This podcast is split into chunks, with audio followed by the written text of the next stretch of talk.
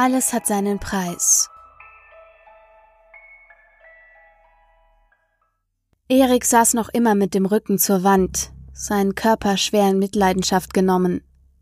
Er hatte starke Schmerzen im Rücken und Schwierigkeiten, das Bewusstsein zu behalten. Durch Abtasten seines Gesichts konnte er eine kleine Platzwunde an seiner Stirn ausmachen, von welcher sich ein kleines Rinnsal aus Blut durch sein Gesicht zog. Dennoch lag seine volle Aufmerksamkeit auf dem, was sich in der Mitte der Höhle abspielte. Zwei Kreaturen standen sich gegenüber, für die es auf der Welt eigentlich keinen Platz geben durfte. Zum einen in Form des gefallenen Königs, welcher noch immer eine imposante Figur darstellte. Größer als ein normaler Mensch, mit deutlich sichtbarer Muskulatur unter einer fast schwarzen, lederartigen Haut. Sein auffälligstes Merkmal war aber weiterhin sein Kopfschmuck, die knöcherne Krone. Und sein Kontrahent, der selbsternannte Jäger. Mehr als doppelt so groß wie ein normaler Mensch, der Körper komplett überzogen mit kurzem braunem Fell. Der Körperbau war dem eines Menschen ähnlich, aber nicht mehr mit so einem vergleichbar. Ein Grund dafür war unter anderem sein Paar zusätzlicher Arme am Oberkörper, an deren Ende sich Pranken mit langen Krallen befanden.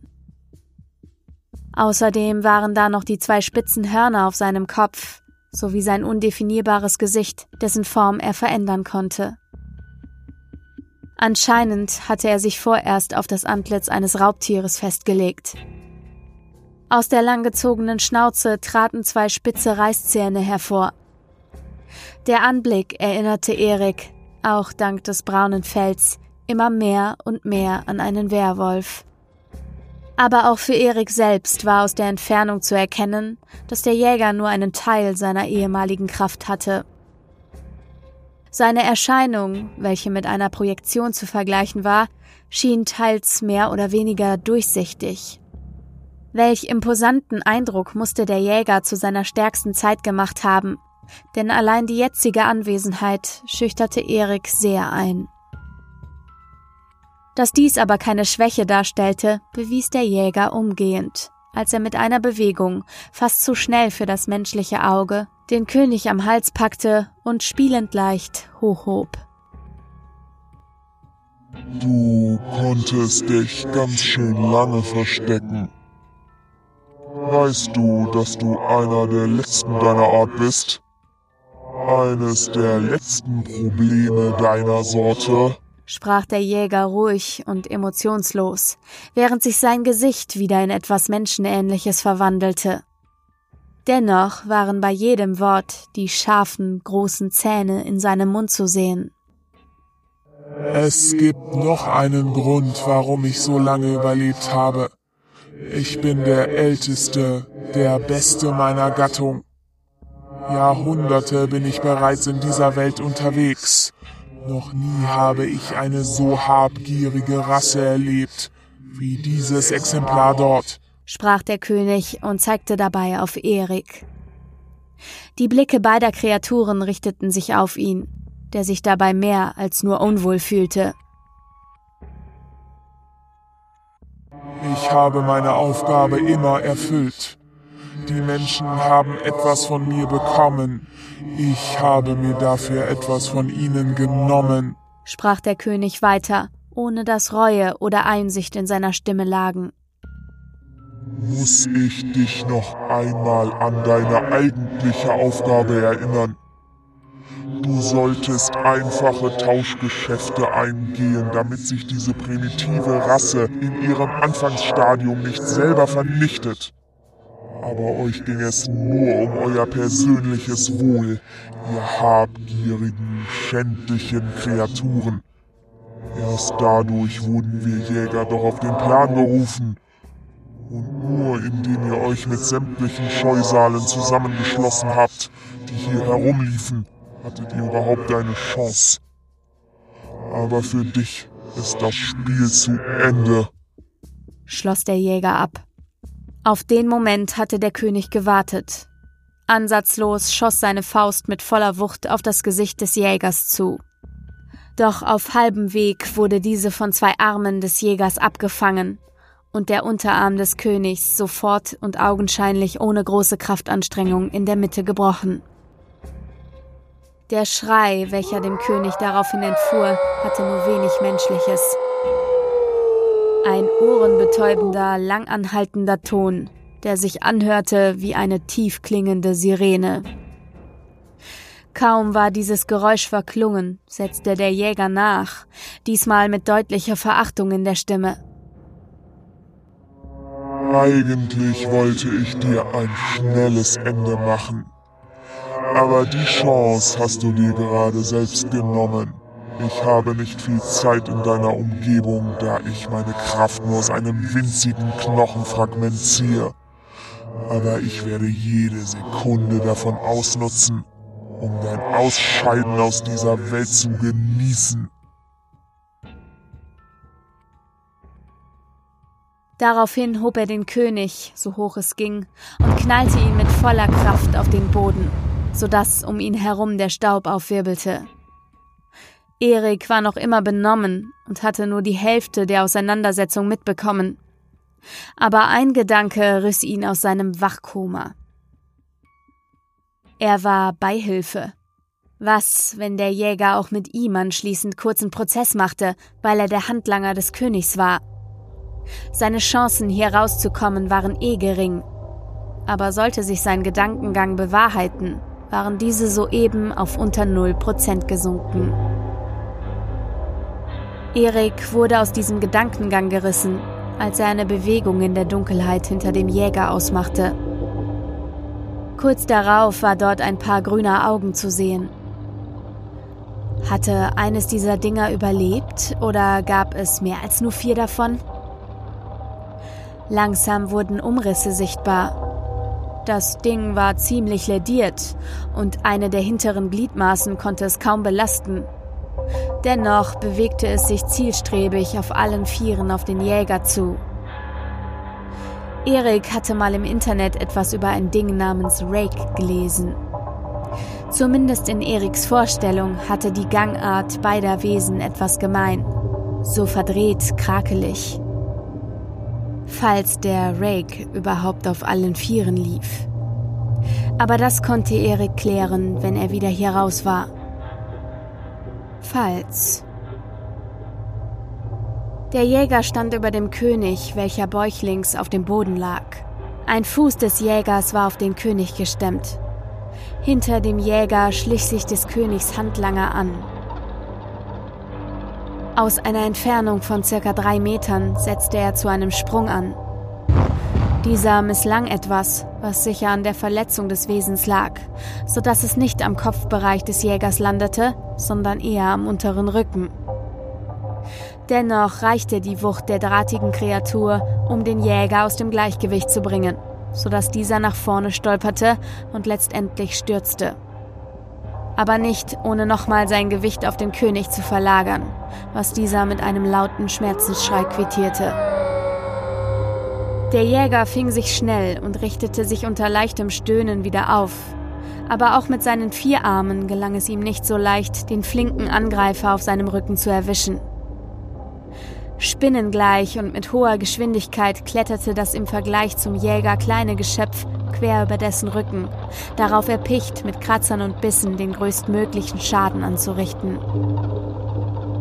Wäre es hierbei nicht auch irgendwie um Eriks Leben gegangen, hätte er vielleicht ein Lächeln auf den Lippen gehabt, da es schon ein etwas komischer Anblick war, dieses Katz-und-Maus-Spiel auf dem Rücken des Jägers.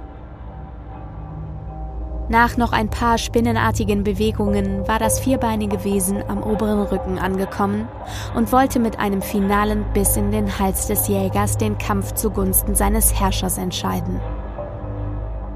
Dies wurde aber maximal ein kleiner Kratzer, bevor eine der großen Pranken des Jägers es erwischte. Das Vieh wand sich zwar mit aller ihm zur Verfügung stehenden Kraft, konnte dem festen Griff aber nicht entkommen. Welch ein hässliches Geschöpf.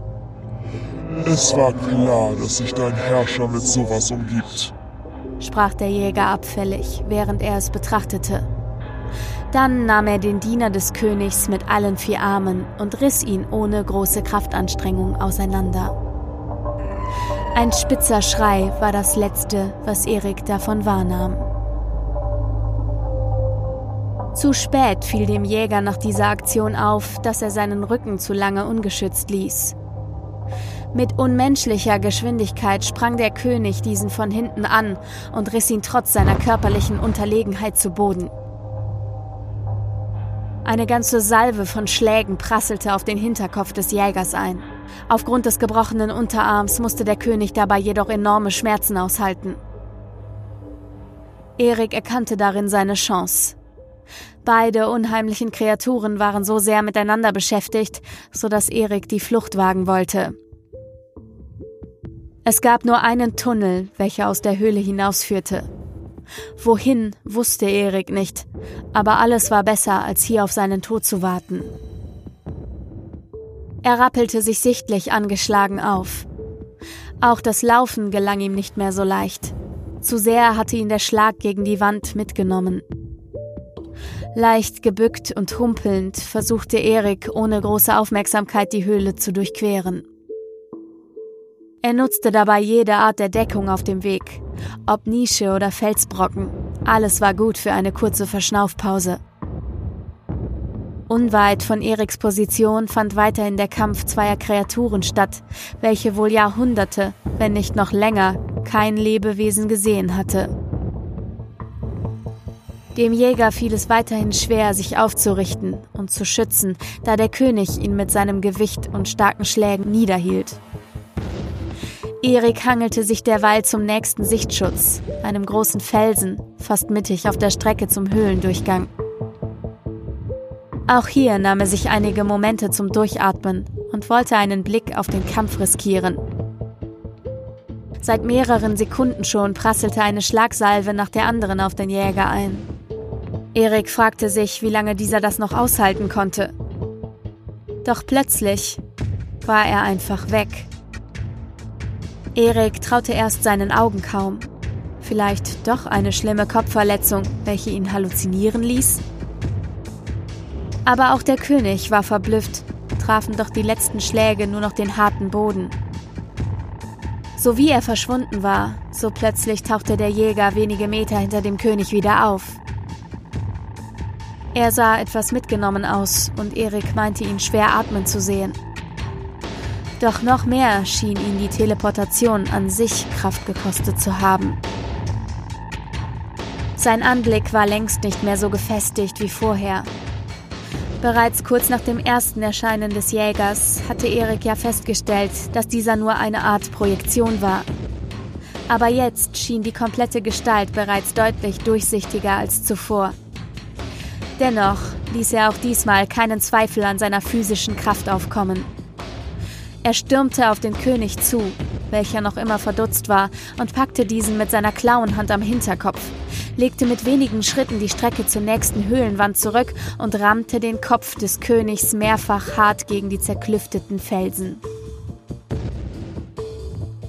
Dieser versuchte zwar jede Bewegung abzufangen, war jedoch mit nur einem gesunden Arm den vier Armen des Jägers deutlich unterlegen. Erik nutzte die Ablenkung erneut, um sich langsam aber sicher in Richtung Freiheit zu begeben oder wohin auch immer, nur weg von hier. Nur noch an zwei Felsbrocken musste Erik vorbei und sich dann noch ein Stück an der Wand lang schleichen, dann war es geschafft. Erik hatte sich noch nie so über ein stockfinsteres Loch in einer Höhlenwand gefreut. Nur noch wenige Meter die Wand entlang und dann schnell weg und...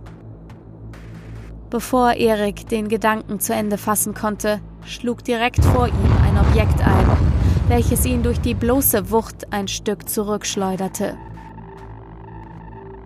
Als sich der Staub lichtete, sah Erik, was dort vor ihm lag. Der lädierte Körper des Königs. Sein Schädel war mittlerweile stark deformiert durch die ganzen Schläge aber das Feuer in seinen Augen brannte unverändert weiter. Was Erik besonders bemerkenswert fand, die Krone, welche den König ausmachte, schien nicht aufgesetzt. Aus dieser Entfernung war für Erik klar erkennbar, dass diese, ähnlich wie Hörner, aus dem Schädel herauswuchs. Dennoch war auch sie stark beschädigt. Der Jäger kam mit langsamen Schritten auf den König und Erik zu, sicher um diesen Kampf zu beenden. Dabei sprach er in Richtung des Königs. Du warst die Nummer 5. Außer dir konnten sich noch vier weitere deiner Art bis heute verstecken.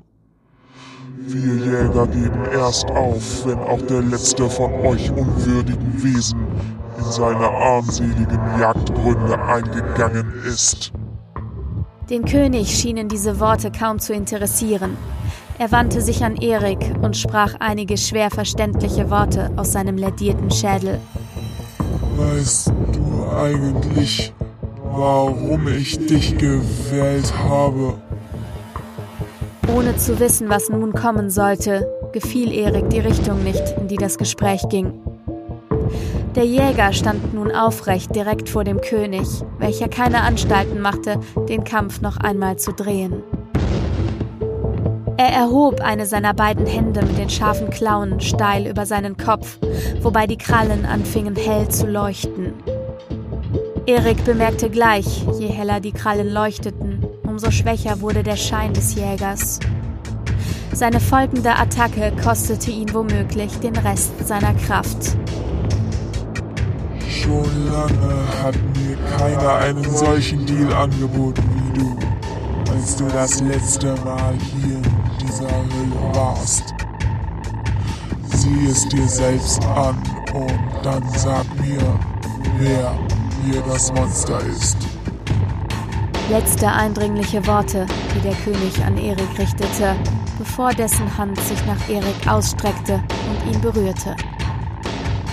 Diese Berührung reichte, um Erik in eine Art Strudel zu ziehen. Alles um ihn herum begann sich zu drehen. Das Letzte, was er noch mitbekam, war, wie der Jäger den König am Kopf packte und anhob. Dabei war das Geräusch brechender Knochen deutlich zu hören. Danach schoss die Hand mit den leuchtenden Krallen auf den König zu, direkt auf die Stelle, wo sein Herz sitzen sollte. Dann wurde alles schwarz um Erik. Ein sonniger, warmer Morgen in Thailand. In der Honeymoon Suite eines Luxushotels am Strand erwachte soeben ein junges Pärchen aus Deutschland. Er der 29-jährige Sunnyboy. Sie, die 25-jährige blonde Schönheit.